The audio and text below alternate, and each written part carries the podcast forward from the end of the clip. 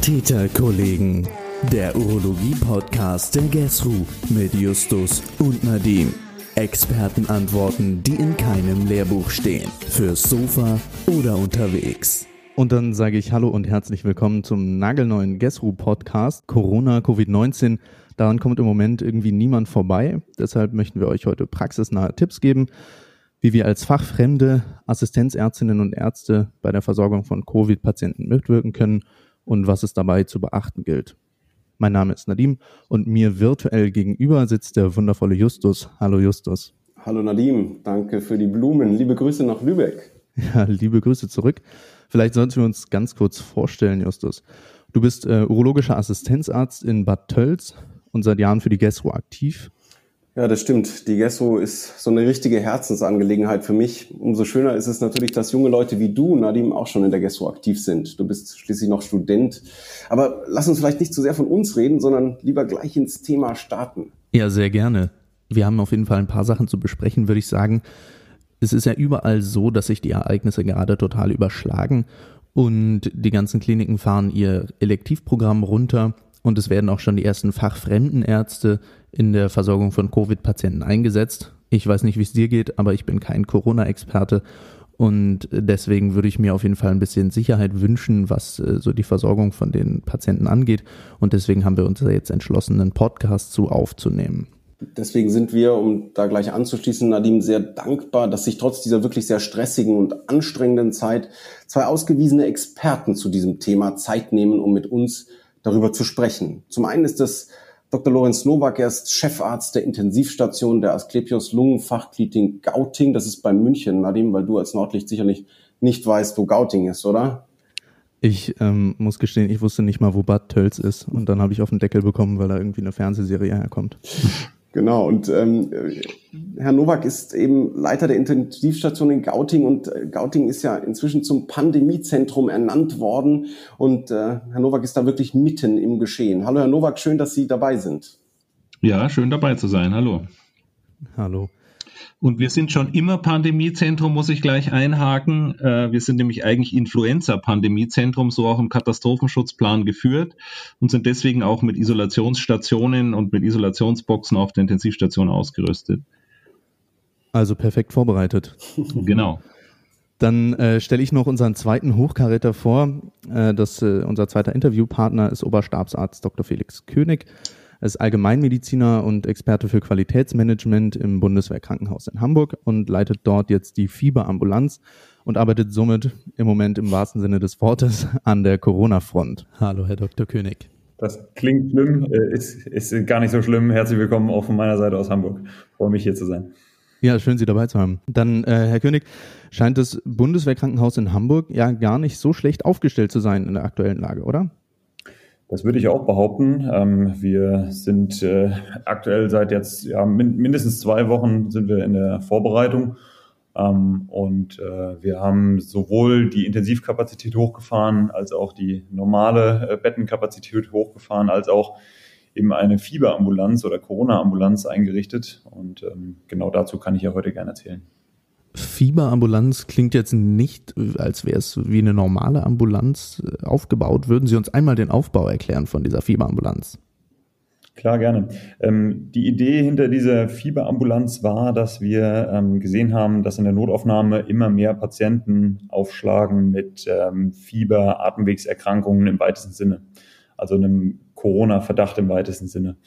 Und um die Notaufnahme da zu entlasten und freizuhalten für entweder schwere Fälle oder für ähm, anderweitige Erkrankungen, die es ja trotz Corona immer noch gibt, ähm, haben wir uns entschieden, einen Bypass einzurichten und das ist genau diese Fieberambulanz. Und diese Fieberambulanz ist komplett abgetrennt von der normalen Notaufnahme? Genau so ist es. Wir haben ein externes Gebäude auf dem Gelände, wo vorher Büros drin waren. Ähm, das wurde innerhalb von wenigen Tagen umgebaut ähm, zur Ambulanz und ist räumlich getrennt von der Notaufnahme, so dass wir quasi ab dem Haupteingang die Patientenströme direkt trennen und äh, Patienten direkt umleiten, so dass möglichst, und das klappt auch ziemlich gut, muss ich sagen, ähm, in der Notaufnahme niemand mehr ankommt, der nicht schwer erkrankt ist oder eben, ähm, äh, ja, der eben keinen Infektionsverdacht hat. So Isolationsstation, nenne ich es jetzt mal, ist für mich zum Beispiel komplette, komplettes Neuland. Wie sieht es denn aus mit persönlicher Schutzausrüstung? Wie haben Sie das organisiert? Genau, also äh, die, ähm, die Mitarbeiter, wir, also wir haben zunächst mal ähm, organisatorisch versucht, äh, das so zu regeln, dass wir einen Infektionsbereich, einen grauen Bereich haben und einen reinen Bereich. Ähm, das ist äh, das allererste. Und wir versuchen zunächst mal da wirklich eine strenge Trennung hinzukriegen und, und wirklich zu schauen, dass man möglichst wenig Kontakt eben ungeschützt irgendwie mit einem Patienten hat. Das geht los dadurch, dass der Patient an der Videoklingel klingelt ähm, und da schon mal eine Vortriage eben passieren kann, so dass es eben nicht passiert, dass ein Patient sich vielleicht verirrt und eigentlich irgendwie verstauchten Fuß hat und ähm, dann trotzdem eben in der Fieberambulanz landet. Das ist das allererste, also auch Infektionsschutz für den Patienten. Ähm, dann haben wir zwei Wartezimmer. Wenn tatsächlich mal gewartet werden muss, dann kann man irgendwie mit, mit Symptomen und ohne Symptomen trennen, dass man auch da so ein bisschen die, die, äh, die, die Infektionskette unterbricht. Ähm, dann kriegt der Patient, wenn er reinkommt, einen Mundschutz auf. Das ist ein chirurgischen Mundschutz. Ähm, das ist das nächste. Und dann schauen wir weiterhin organisatorisch, dass wir, ähm, dass wir auch diese Abstandsregelung mindestens 1,50, dass wir das auch möglichst einhalten während der Behandlung. Also zum Beispiel haben wir für das Anamnesegespräch zwei Schreibtische ähm, hintereinander gestellt, sodass man dadurch eine physische Distanz schafft und da auch eben die Ansteckungsgefahr deutlich schon äh, reduziert. Und dann als letztes Glied ist dann tatsächlich die persönliche Schutzausrüstung, ähm, wie man sie kennt, also letztlich wie man sie aus einem beispielsweise ähm, Tuberkulose-Patientenzimmer ähm, kennt ähm, oder ähnlich wie bei MSA, das kennen die meisten ja aus der Klinik, ähm, nur mit dem Unterschied, dass wir eine FFP3-Maske eben aufhaben. Und das ist das letzte Glied und ähm, sollte dann das Personal eben möglichst gut schützen. Das klingt ja erstmal wahnsinnig gut durchdacht. Ich habe mich jetzt so ein bisschen an der persönlichen Schutzausrüstung äh, aufgehangen. Gibt es typische Fehler im Umgang mit Schutzkleidung ähm, beim Ein- und Ausschleusen, die Ihnen, die Ihnen irgendwie auffallen oder wo, wo Fragen aufkommen? Tatsächlich äh, gibt es zwei Sachen, die, ja, typische Fehler würde ich jetzt nicht unbedingt sagen, aber Unachtsamkeiten sind, glaube ich, das erstmal größte Problem, was passieren könnte und tatsächlich auch passiert. Also, dass man beispielsweise ähm, sich die, die Maske aufzieht und, und dann juckt es an der Nase, weil man das nicht gewohnt ist, ähm, mit der Maske zu arbeiten. Und dann fasst man sich instinktiv ins Gesicht. Ähm, und das ist natürlich genau das, äh, wie dann eine Übertragung stattfinden kann. Also letztlich ist das ein, ein Punkt, der eigentlich ein Evergreen ist aus der klinischen Versorgung, den eigentlich jeder kennt, dass man eben ähm, nicht mit kontaminierten Händen ähm, sauberen Bereich anfasst. Ähm, da hilft nur gute Konzentration. Ja, ja ja, so eine, so eine Schutzkleidung, die macht es ja auch so, dass man eher leichter mal ins Gesicht greift, weil man sich geschützt fühlt äh, und eben dann das eher außer Acht lässt, was man normalerweise vielleicht gar nicht so tut. Für den Urologen war ja das Wort PSA eher was anderes. Inzwischen heißt es persönliche Schutzausrüstung. Ähm, vielleicht an der Stelle eine kurze Zwischenfrage an den Intensivmediziner, Herr Nowak. Welche Schutzausrüstung ist denn überhaupt wann nötig, wenn man jetzt mal die Intensivmedizin betrachtet und wann ist eigentlich was vielleicht eher unnötig? Also auf der Intensivstation ähm, fahren wir genauso wie von dem Kollegen König gerade äh, besprochen. Wir halten auch nach Möglichkeit diese 1,50 Meter Abstand, auch während der Visite, während der Übergaben. Und wir tragen einen ganz normalen chirurgischen Mundschutz und die normale Bereichskleidung für die Intensivstation. Nur wenn wir in dieses Patientenzimmer gehen, dann haben wir einen äh, wasserdichten Kittel noch drüber, ein Haarnetz, äh, dann eben eine FFP3-Maske im Gesicht und wir tragen auch immer Schutzbrillen ähm, um die Augen zu schützen. Es gibt ja Berichte, dass die äh, Viruslast auch über das Auge übertragen werden könnte. Ähm, deswegen die, die Schutzbrillen und Handschuhe natürlich, Händedesinfektion, bevor man die Handschuhe anzieht, das ist klar. Ähm, das war es im Prinzip schon. Was wir jetzt ausprobiert haben, noch zusätzlich ist, wenn wir Intubationen vornehmen, äh, dass wir mit ähm, Vollgesichtsmasken wie bei der Feuerwehr, also mit der klassischen Gasmaske praktisch arbeiten da haben wir einige angeschafft und ähm, das entspannt die Leute, die intubieren müssen, natürlich nochmal erheblich, weil sie völlig normal dann agieren können, äh, das Gesicht, alle Schleimhäute geschützt sind und sie zum Beispiel auch zwischenbeatmen können, was ja in den ähm, verschiedenen Leitlinien und Papers äh, definitiv äh, nicht empfohlen wird. Aber wir haben jetzt auch schon Leute intubiert mit schwierigem Atemweg. Da sind sie einfach länger beschäftigt. Und wenn sie dann so eine Maske aufhaben, so eine Vollgesichtsmaske, dann ähm, sind sie einfach geduldiger. Das ähm, ist noch ein ganz gutes Tool, denke ich. Ist es nicht schwer, darunter zu atmen? Oder ist das, also man muss es ja nicht eine Stunde aufhaben, aber ich kann mir vorstellen, wenn es wirklich schwieriger ist und stressig ist, ähm, oder ist das gut möglich? Nein, das kann man relativ, relativ einfach eigentlich damit zu atmen. Also da ist ja eine Innenmaske nochmal drin und äh, die den Totraum verkleinert und die Filter haben ja auch eine relativ große Oberfläche, so dass das ähm, Atmen damit eigentlich relativ einfach ist. Also die Assistenten auch, die damit zum Beispiel ZVKs oder AT noch legen, lassen die Maske meistens gleich auf und machen dann die ganze Verkabelung auch noch damit. Ähm, und da fühlt man sich einfach oder oder man ist einfach entspannter äh, subjektiv als Urologe ist es schon sehr spannend zu hören, was Sie da ähm, sagen. Es ist aber auch beruhigend, dass es sowohl in Bayern als auch in Hamburg und vielleicht in anderen Bundesländern sehr standardisiert vorgeht. Herr König, äh, vielleicht zur Standardisierung. Wie gewährleisten Sie denn überhaupt eine gute medizinische Behandlung, wenn jetzt Fachfremde, also beispielsweise Urologen, ähm, allgemein beziehungsweise Notfallmedizin mit Ihnen zusammen machen? Ähm, da ist es so, also grundsätzlich, erstmal würde ich gerne sozusagen die Frage ändern. Also äh, tatsächlich, ähm, wenn es geht, würden wir natürlich versuchen, dass der, der Fachfremde an seinem Fach bleibt, beziehungsweise nicht zu weit entfernt. Sprich, also wir wollen nicht, dass, mal übertrieben gesprochen, der Augenarzt ähm, äh, intubiert. Das wollen wir natürlich mhm. nicht. Und das wollen wir möglichst versuchen, organisatorisch erstmal zu verhindern. In, und wir haben das so gemacht, dass wir gesagt haben, okay, wir clustern unser Personal. Also wir schauen, Wer hat beispielsweise schon intensive Erfahrung? Wer war schon mal auf Intensivstation und ist zufällig eben auch Urologe ähm, und kann sich da darauf aufbauend vielleicht wieder in Übung bringen? Ähm, die haben wir auf, in Richtung Beatmung sozusagen zugeteilt. Ähm, dann die, die erfahren sind auf Station und vielleicht auch da im, im Management stationärer Patienten ähm, Erfahrung haben, und da gibt es ja auch durchaus urologische Patienten beispielsweise, die, die schlecht sind, internistisch schlecht, wenn man so sagen will. Ähm, die, die da erfahren sind, die haben wir möglichst auf Station gelassen. Und dann haben wir gesagt, okay, und die, die nach dem Studium, äh, gerade kurz nach dem Studium sind oder eben sehr in der Fachlichkeit behaftet, die setzen wir eben für etwas ein, wo man jetzt nicht die speziellen Fachkenntnisse braucht ähm, und wo man recht schnell ähm, durch Schulungen, und das ist dann der nächste Punkt, eben durch Schulungen so ein bisschen on Speed kommen kann. Ähm, das haben wir gemacht. Und deswegen, ähm, und da haben wir dann wiederum eben Schulungen gemacht, ähm, haben von Anfang an das mehrfach durchgesprochen, sind die Wege abgelaufen, ähm, haben äh, Hygieneschulungen gemacht, haben ähm, ja auch medizinisch nochmal nachgeschult. Wenn jemand sagte, ich fühle mich nicht mehr fit in, in Anamnese und ähm, oder in, in der internistisch-allgemeinmedizinischen Anamnese und was muss ich da überhaupt fragen und was, was gibt's da für Spezialitäten bei Covid? Und diese ganzen Dinge, die haben wir ähm, geschult, genauso wie den organisatorischen Ablauf natürlich eben auch. Jetzt haben Sie es schon gesagt, äh, den organisatorischen Ablauf, Sie haben gesagt Vortriagierung. Jetzt stehe ich da als absoluter Corona-Anfänger. Worauf muss ich besonders achten bei Patienten, die sich dann in so einer Ambulanz vorstellen? Was sind äh, so die, die Kardinalsymptome? Worauf sollte ich am allerersten Acht geben? Also tatsächlich ist es ja so, der, also der typische Covid-Patient ähm, präklinisch, sage ich jetzt mal, oder, oder sag mal, in der primärärztlichen Versorgung, allgemeinmedizinischen Notaufnahmen, Schrägstrich, der würde sich ja mit unspezifischen respiratorischen Symptomen vorstellen.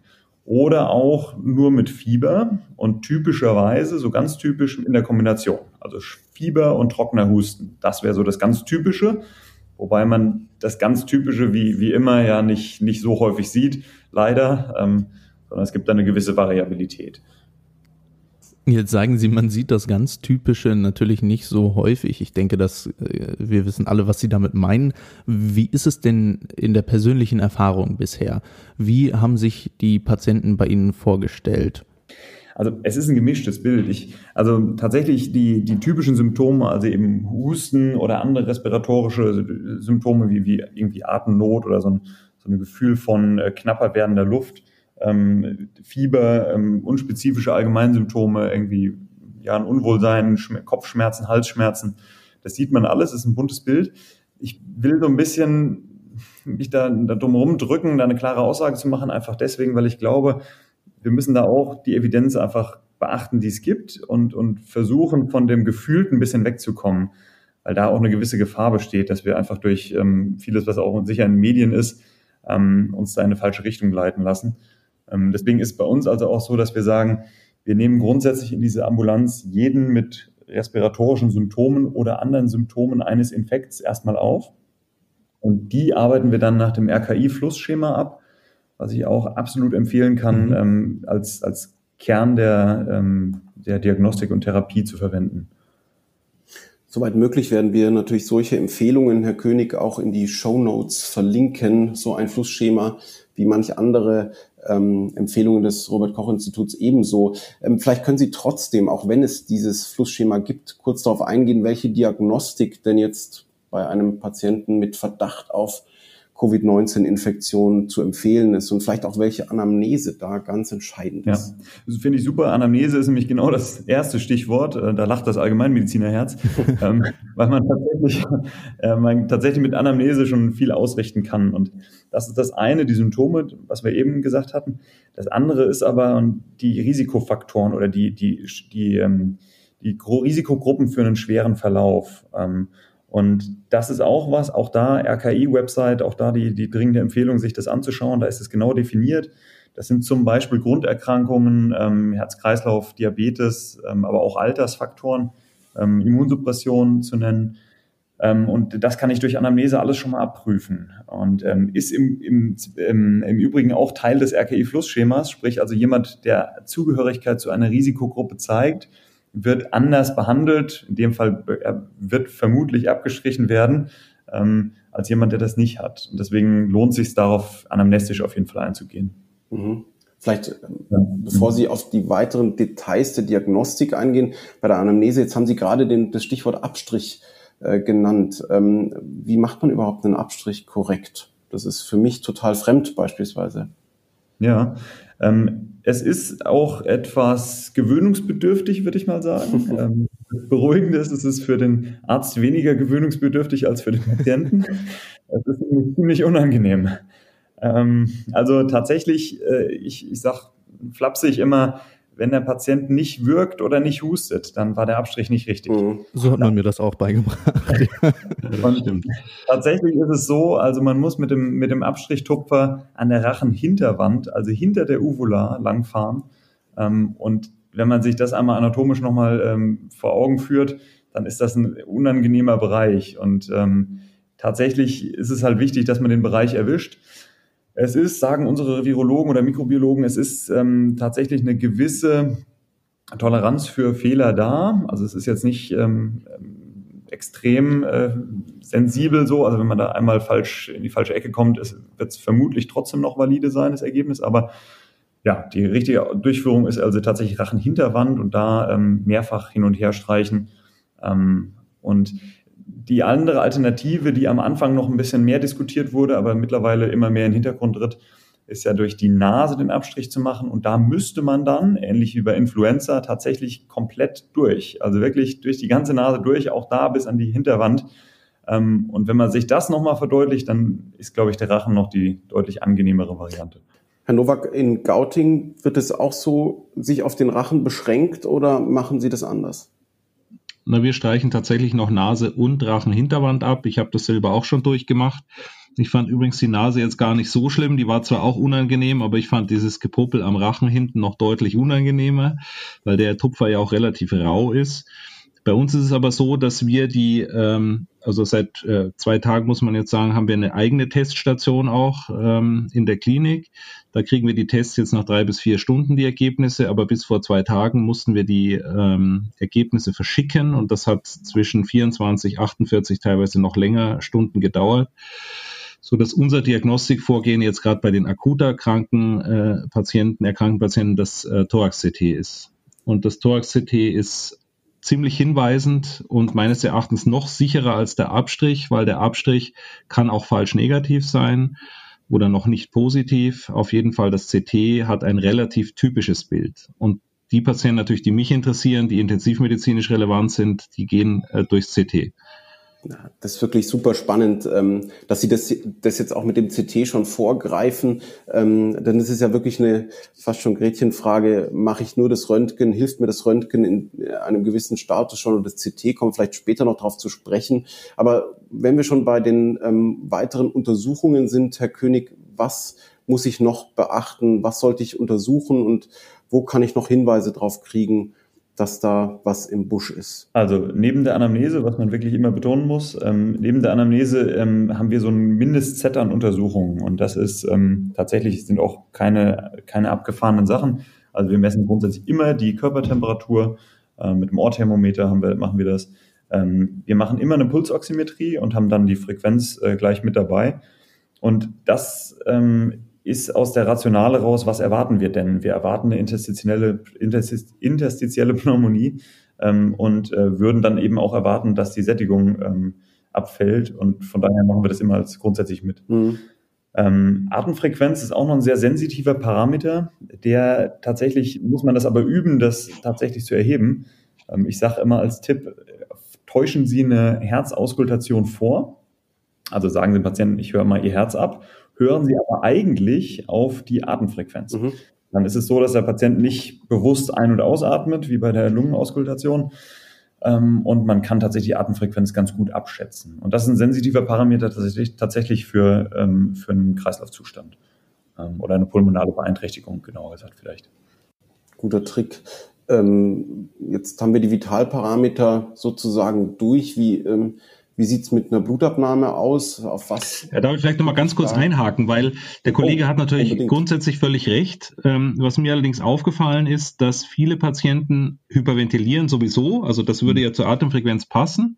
Das ist das ganz klassische Symptom, die Hyperventilation, eben um die Hypoxämie auszugleichen. Allerdings sind viele in Ruhe so, dass sie ja ähm, nur das Tidalvolumen erhöhen. Das ist ja äh, auch so, dass wir das normalerweise unter, unter Belastung tun. Erstmal das Tidalvolumen erhöhen und dann die Atemfrequenz. Und wir hatten tatsächlich schon eine ganze Reihe von Patienten, die noch eine relativ normale Atemfrequenz haben und nur das Tidalvolumen erhöht haben und damit sogar eine ganz relevante äh, Hyperventilation zustande bringen so dass ich denke, ähm, dass das bis jetzt das Gesagte schon alles stimmt, aber man sollte ähm, auch engmaschig an Blutgase denken und bei uns ähm, bekommt jeder ein Blutgas. Und da ist es wirklich überraschend, dass sie sehr häufig schon ähm, schwer veränderte Blutgase sehen und der Patient völlig entspannt auf dem Stuhl oder auf der Bettkante sitzt mit einem PO2 von 55 und einem PCO2 von 25 zum Beispiel und hat eine kaum wahrnehmbar erhöhte äh, Atemfrequenz. Das ist für die Erkrankung vielleicht sogar relativ typisch. Ja, vielen Dank für den, für den ähm, äh, Hinweis. Das finde ich total wichtig, äh, dass wir das auch nochmal differenzieren jetzt. Ähm, wir müssen immer überlegen, welches äh, Patientengut haben wir vor uns. Ähm, also ich spreche jetzt immer, das bitte ich auch nochmal zu aufzunehmen, also ich spreche jetzt immer für ein im Grunde allgemeinmedizinisches Patientengut also eigentlich besorgte ja, Bürger aus der Nachbarschaft, die sagen, ich muss mich jetzt mal testen lassen. Ähm, und die ohne Symptome weisen wir ab, aber die mit Symptomen, äh, die schauen wir uns eben an. Und das sind aber grundsätzlich, also es ist vorselektiertes Patientengut im Sinne von ähm, allgemeinmedizinisch. Das muss man natürlich unterscheiden zu, ja. zu Notaufnahme, äh, schwer erkrankt oder gar Intensivpatienten, absolut, ja. Aber auch bei Ihnen gehört neben der ähm, normalen Blutabnahme die BGA dazu, oder? In der Notaufnahme ja. Also tatsächlich machen wir es so, dass wir sagen, ähm, jeder Patient, der, ne, der, seid es am besten, der, ja, der in irgendeiner Form kompromittiert erscheint, den äh, schicken wir dann sekundär zur Notaufnahme. Also wir machen vom Mindset her, arbeiten wir wie eine ähm, allgemeinmedizinische Praxis. Ähm, so dass wir in der Fieberambulanz selbst keine BGA und keine Blutentnahme machen, Mhm. Ähm, und falls das indiziert ist, und das ist, wie gesagt, sehr niederschwellig, dass wir das dann als indiziert betrachten, ähm, schicken wir den Patienten in die Notaufnahme. Wie ist es mit diesen Risikoscores? Ähm, sind die auch Thema für Sie oder für die Kollegen in der Notaufnahme? Also zum Beispiel der QSOFA, CRB 65, sowas? Für die Notaufnahme unbedingt. Äh, das, auch wenn ich da jetzt nicht äh, primär arbeite, weiß ich, dass die, die Kollegen das natürlich anwenden. Mhm. Aber ähm, für den allgemeinmedizinischen Bereich, also der CRB 65, um den mal beispielsweise zu nehmen, der ist ein toller Score ähm, für eben die ambulant erworbene Pneumonie. Ähm, mhm. Sicherlich kann ich da einzelne, ähm, einzelne Elemente auch jetzt ähm, abwandeln und für, für Covid-19 verwenden, aber er ist ja nicht dafür gedacht und auch nicht dafür evaluiert. Also beispielsweise die CRB 65, 65 sind ja die 65 Jahre, ähm, das wäre für Covid eher zu alt. Also da fängt das Risiko ja vorher an. Aber letztlich, wie gesagt, der Score ist für was anderes gedacht. Wenn es einem hilft, äh, mental, ähm, dann kann man das sicherlich im Hinterkopf behalten. Mhm. Ähm, Herr Nowak, welche Werte sind denn jetzt, wenn ich eine, eine Blutabnahme mache, ähm, entscheidend oder was, wo sollte ich unbedingt drauf schauen? Ja, interessant ist ja, dass ähm, also das CRP ist häufig erhöht, die LDH haben wir gesehen, ist häufig erhöht, ähm, die äh, Leukos eher nicht, das PCT eigentlich auch nicht. Ähm, das ist dann eher ein Hinweis, wenn ich jetzt einen Patienten habe, der einen Atemwegsinfekt hat und hat ein hohes CRP und eine Leukozytose, dass da entweder was anderes dahinter steckt oder schon eine Superinfektion vorliegt.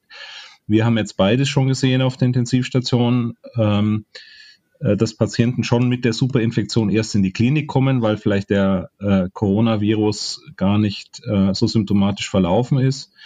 Äh, viele entwickeln dann aber auf der Intensivstation eine Superinfektion, die müssen sie dann beobachten, eben mit, mit ähm, äh, PCT zum Beispiel und den Leukozyten. Und das LDH ist ja beschrieben in der Literatur auch. Das ist ja möglicherweise auch ein, äh, ein, Risikofaktor, wenn das LDH sehr hoch steigt. Aber das können wir zumindest bei allen Patienten beobachten, dass das äh, ansteigt. Ich möchte noch eine, eine Sache kurz ergänzen, die, die mir gerade einfiel bei der Laborkonstellation. Tatsächlich dürfen wir auch nicht vergessen, dass es auch noch andere Erkrankungen außer Covid gibt und zum Beispiel Influenza. Ähm, und äh, auch da lohnt es sich, gegebenenfalls gerade bei typischer Influenza-Symptomatik vielleicht den Abstrich mit abzunehmen, um zu sehen, ob vielleicht auch eine saisonale Influenza dahinter steckt. Ja, völlig richtig. Bei uns ist das immer ein Kombitest. Also wir machen beides, wir können beides von einem Abstrichtupfer machen. Wir testen immer beides parallel. Das ist natürlich elegant, so weit sind wir in Hamburg leider noch nicht. Oder im Bundeswehrkrankenhaus jedenfalls noch nicht. Ja, das macht uns ja auch nur das Labor. Wir kaufen die Dienstleistung. Ich werde das sofort bemängeln und anmerken. das ist eine gute Idee, ja, absolut. Weil die Symptomatik ist natürlich häufig ähnlich. Genau. Und äh, will man wissen, was ist da los. Genau, ja, Sie müssen natürlich auch an Lungenembolie denken, das ist klar. Das kann natürlich auch im Pneumothorax vorliegen. Und ähm, das insofern macht das die Diagnostik ein bisschen schwierig. Also wenn Sie wirklich den Covid-Verdacht haben, sagt unser Radiologe, macht nur das Computertomogramm Sinn, weil da sehen Sie diese typischen Verteilungsmuster und es gibt ja diese flächigen Milchglasinfiltrate subpleural auf beiden Seiten meistens. Und dann gibt's aber auch so eher fleckige, etwas dichtere Spots, die über die Lunge meistens auf beiden Seiten verteilt sind. Und auf jeden Fall sind beide ähm, äh, Verteilungsmuster sehr typisch und hoch äh, relevant, um die äh, Covid-Diagnose zu stellen. Gleichzeitig können Sie natürlich da auch ein Pneumothorax ausschließen, wenn Sie mit Kontrastmittel gegebenenfalls fahren würden, auch eine Lungenembolie so dass man auch an den Ultraschall, an den Echo denken muss. Und das ist dann immer der Zwiespalt, wie weit will ich meine Technik und meine Leute äh, in dieser Virenwolke aussetzen äh, oder eben nicht. Im Röntgenbild jetzt, also Röntgenbild würde mir helfen, wenn ich ein, ein Pneu jetzt zum Beispiel noch hätte oder eine klassische Lobär-Pneumonie, die würde ich natürlich im Röntgen sehen. Ähm, für die Covid-Diagnose hilft mir das Röntgen nicht so sehr. Mhm. Okay. Jetzt habe ich die Covid-Diagnose, Verdachtsdiagnose gestellt. Wonach entscheide ich jetzt, wie ich mit dem Patienten weiter verfahre? Ob ich den ambulant führen kann, ob ich den in häusliche Quarantäne schicken kann oder ob ich den stationär aufnehmen muss. Haben Sie da Leitkriterien, die Sie uns mit an die Hand geben können? Ja, also wenn ich jetzt Hausarzt wäre und der Patient mir jetzt klinisch unauffällig vorkommt, würde ich in aller Wahrscheinlichkeit nach Hause schicken. Das ist ja auch die Empfehlung. Wir gehen ja davon aus, dass auch Behandlungskapazitäten knapp werden können, wenn die Infektion weiter um sich greift.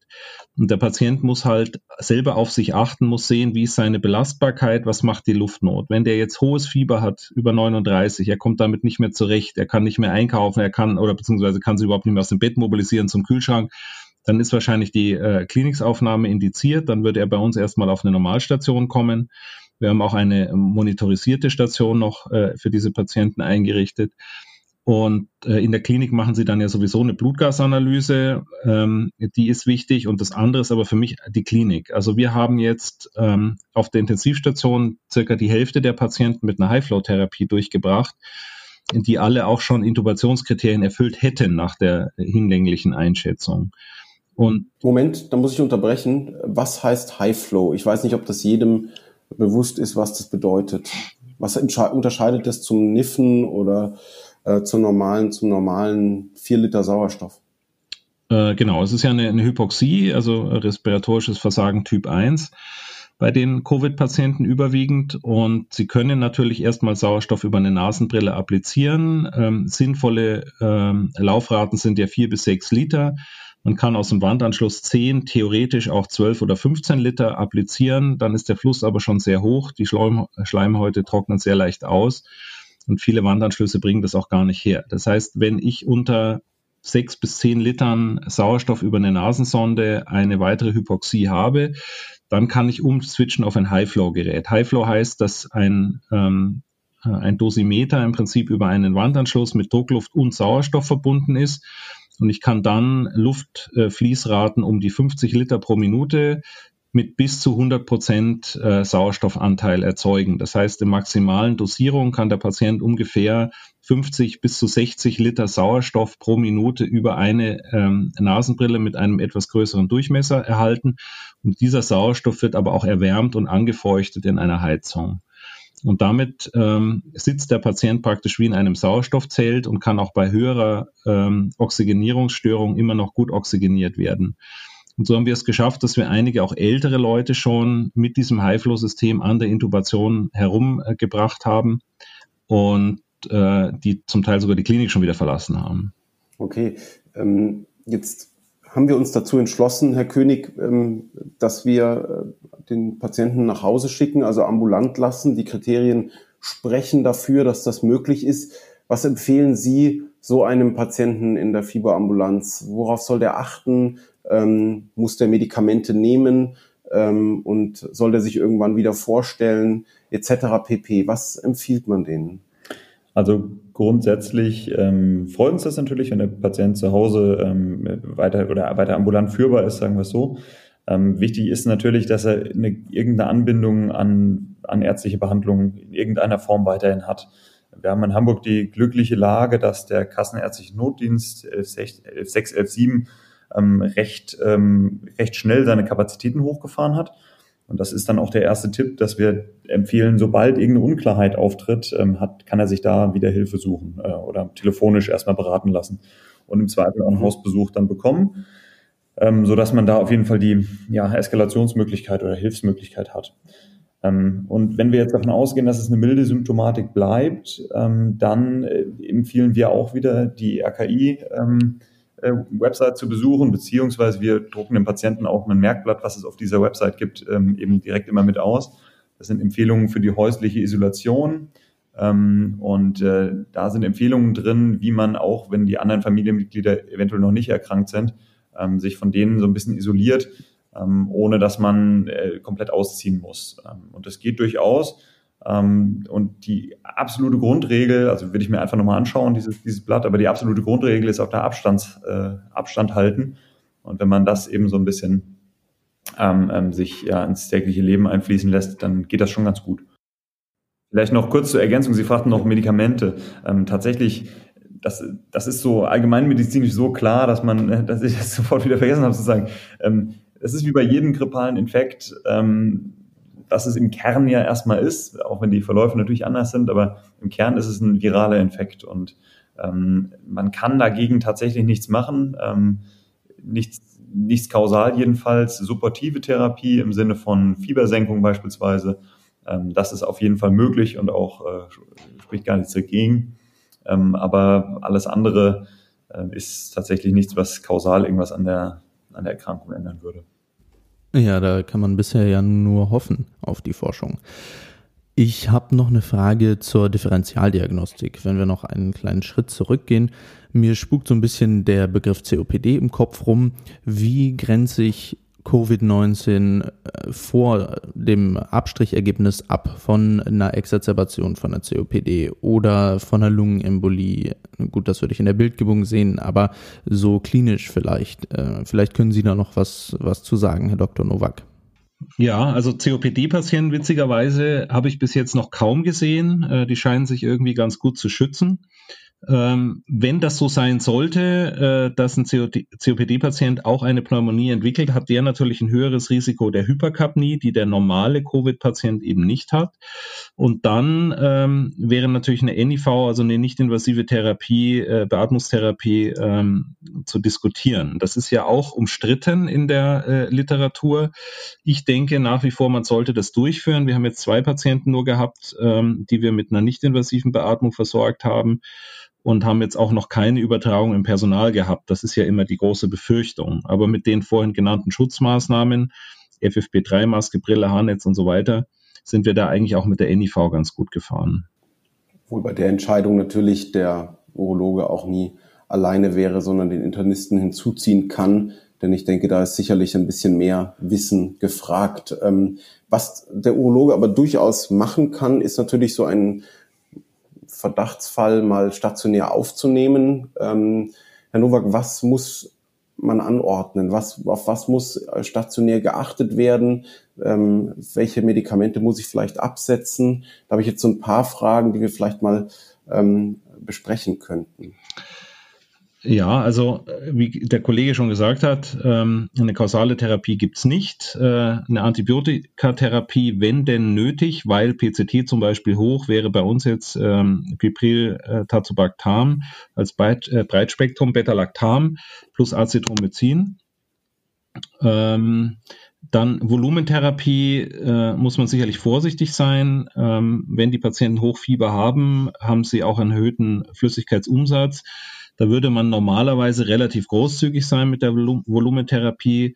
Das ist was, was momentan auch, denke ich, etwas in Diskussion ist, ähm, weil man natürlich, um die Lunge zu schützen, mit dem Volumen sehr vorsichtig sein muss. Sie ähm, haben relativ schnell einen Übergang ins Interstitium der Flüssigkeit. Und gerade da ist ja das Problem der Oxygenierungsstörung. Wenn da auch noch äh, Flüssigkeit dazukommt, dann äh, wird die Barriere noch undurchlässiger. Das heißt, man muss doch ein relativ konservatives Flüssigkeitsregime äh, fahren mit den Patienten und schauen, dass er einigermaßen ausgeglichen ist von der Bilanz. Was bedeutet für Sie konservativ, also ähm, rein vom Volumen her?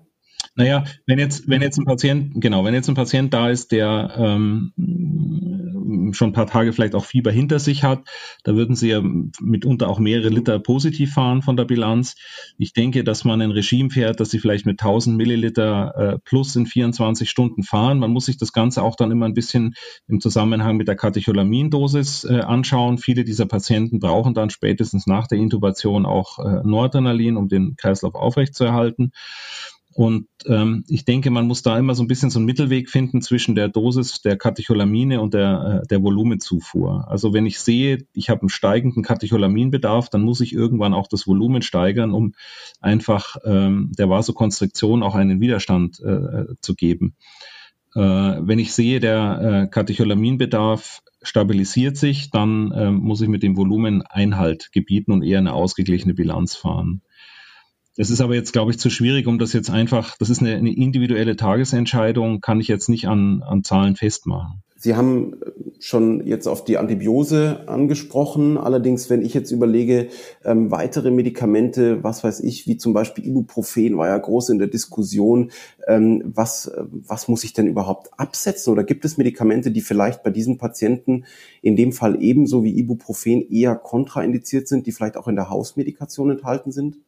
Hm, also Cortison zum Beispiel systemisch äh, muss pausiert werden, während es inhalativ mhm. bei äh, bewusstseinsklaren Patienten, Asthmatikern zum Beispiel, weitergegeben werden kann. Asthmatiker hatten wir jetzt schon einige mit Covid, das ist ja auch eine Risikokonstellation und die dürfen weiter äh, Cortison inhalieren. Systemisch würde ich es absetzen. Ähm, Ibuprofen gibt es ja auch keine harte Datenlage dazu. Äh, nichtsdestotrotz ist es momentan ja auch empfohlen, äh, nicht zu geben, sondern die Fiebersenkung äh, mit Paracetamol durchzuführen. Wobei man immer wieder liest, dass die Fiebersenkung nur schwierig möglich sei. Wir haben allerdings mit Paracetamol IV eigentlich ganz gute Erfahrungen gemacht, dass man ähm, die Temperatur auch senken kann. Was ist dran, dass man ähm, zum Beispiel ACE-Hämmer oder Satane absetzen sollte? Ja, genau, da gibt's auch, ähm, auch eine gewisse Datenlage. Äh, das machen wir auch. Also äh, Sie haben sowieso, wenn Sie den Patienten auf der Intensivstation haben, natürlich meistens einen druckinstabilen Patienten. Allein deswegen müssen Sie schon absetzen. aber gerade der Rezeptor ähm, wird ja von dem Virus genutzt offensichtlich, so dass man Satane und ähm, äh, ACE-Hämmer absetzen sollte bzw. pausieren sollte. Da kann ich okay. allgemeinmedizinisch kurz nochmal einhaken. Das gilt natürlich aber auch wieder nur für, ähm, für hospitalisierte, Schrägstrich, äh, intensivmedizinische Patienten.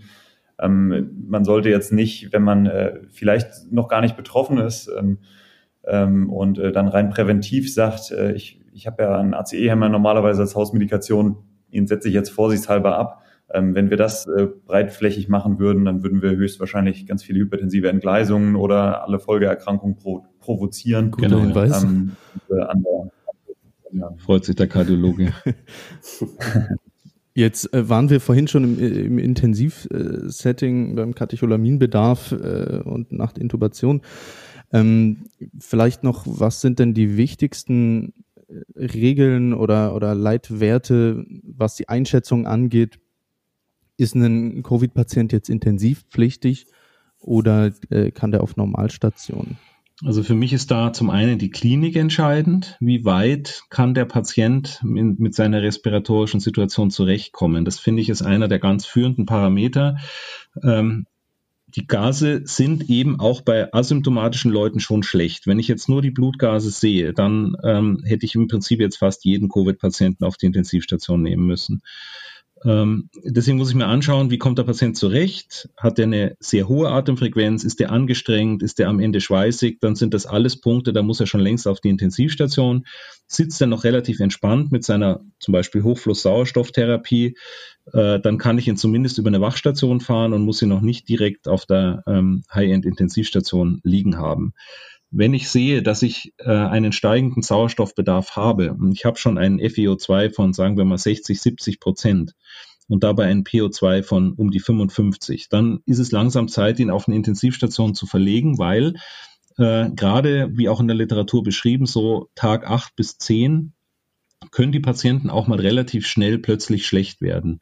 Dann ist immer die Frage, wie hoch ist die Vigilanz auf ihrer Normal- oder Wachstation? Wie weit können Sie das ähm, äh, ihn engmaschig überwachen, um ihn im Fall des Falles dann auch schnell auf die Intensivstation zu legen? Deswegen ist im Zweifel das eine Größenordnung, wo Sie dann zeitig den Patienten auf eine Intensivstation legen, zumindest mal für zwei, drei Tage und ihn dort überwachen. Wenn Sie sehen, das stabilisiert sich, dann können Sie ihn ja immer noch auf eine Normalstation abverlegen. Ähm, alternativ ist dann gegebenenfalls eben die Intubation anzustreben. Okay. Ähm, es gibt, weil Sie vorhin, äh, möchte ich kurz nochmal zwischenfragen, Sie haben vorhin von dieser äh, Hyperventilation ja auch gesprochen und auf die Auswirkungen auf die BGA. Ich glaube, da gibt es eine bestimmte Formel. Das ist vielleicht für den Nicht-Internisten oder den Nicht-Pneumologen ganz spannend, ähm, das zu haben. Ähm, das ist eine Formel, die angewendet wird, um äh, diesen Effekt auf das CO2 auszugleichen, oder? Ja, also Sie können ganz grob sich natürlich ähm, überlegen, dass Sie den Anteil des CO2 äh, oder wie soll ich sagen, die Differenz vom normalen CO2 40 mm Hg äh, zum gemessenen CO2, sagen wir 25 mm Hg ist 15 und ähm, mhm. Das können Sie im Prinzip schon mal von der Sauerstoffseite abziehen. Es gibt eine Formel, mit der Sie das berechnen können. Äh, die fällt noch äh, etwas ähm, genauer aus. Aber wenn ich jetzt zum Beispiel 25er CO2 habe und ich habe ein O2 von 55, dann kann ich diese 15 Differenz auf jeden Fall schon mal abziehen, bin ich bei 40. Und wenn Sie das wirklich berechnen, ist der Patient sogar noch etwas schlechter. Also die, wenn Sie das äh, so aus dem Pi mal Daumen überschlagen, sind Sie etwas besser noch. Mit der Formel ist die Hypoxie noch etwas höher. Ähm, so hätten sie praktisch den Normalwert, wenn er nicht hyperventilieren würde. Und die Hyperventilation ist natürlich eben das Risiko, weil ähm, deswegen schneiden wahrscheinlich auch jüngere Patienten ab als ältere. Wir haben auch Patienten schon gehabt mit Ende 20, Anfang 30, die sind halt fit, die können auch ein paar Tage lang locker hyperventilieren, ohne klinisch symptomatisch zu sein oder irgendwie zu dekompensieren. Äh, ältere Leute, die haben nicht so viel Ressourcen. Die COPD-Patienten haben praktisch überhaupt keine Ressourcen. Und wenn die hyperventilieren müssen, dann äh, dekompensieren die schneller oder überblähen sogar, wenn sie eine COPD haben. Und die sind dann äh, zur Intubation anstehend. Ja, vielen Dank, Herr Dr. Nowak. Justus, ich weiß nicht, wie es dir geht, aber ich habe hier alle meine Punkte auf meiner auf meiner Checkliste jetzt äh, abgehakt und beantwortet bekommen. Wir haben uns ja vorher doch ein, zwei Gedanken gemacht, was wir so gerne fragen wollen. an unsere beiden Experten, Herr Dr. König, Herr Dr. Nowak, wenn Sie uns Fachfremden jetzt einen Kerntipp, eine, eine Message mitgeben könnten für die Versorgung von Covid-Patienten beziehungsweise potenziellen Covid-Patienten, was wäre diese Message? Also was ich nochmal gleich vorausschicken kann, wenn ich gleich einhaken darf, ähm, es gibt halt auch viele, die nicht symptomatisch sind. Wir haben zum Beispiel in der Onkologie Patienten schon gehabt, die sind natürlich vorerkrankt, die sind schwer krank und da haben wir auch schon positive Patienten gehabt, die nur per Zufall äh, abgestrichen wurden, weil wir relativ breit testen und waren Covid-positiv bzw. Äh, ähm, Corona-positiv. Äh, das heißt, man muss schon mit einer gewissen Vigilanz an die Sache rangehen. Das ist das eine. Und das andere, was ich noch sagen wollte zum Thema Sättigung. Das Tückische ist eben, dass durch die Hyperventilation die Sättigung häufig auch normal ist, obwohl der Patient schon schwer veränderte Blutgase hat, sodass wir das auch ähm, entsprechend kritisch ähm, sehen müssen. Ja, und was mir, was mir vielleicht einfällt, ist aus einer ganz anderen Richtung kommt, ähm, ich kann gerade den, den ganz jungen Kollegen nochmal den Tipp mit auf den Weg geben, ähm, ähnlich wie in House of God, äh, was der Dicke immer sagte, im Notfall erstmal den eigenen Puls fühlen. Genau. in dieser Situation. Ich glaube tatsächlich, in der Ruhe liegt die Kraft. Erstmal besonnen an die Sache rangehen.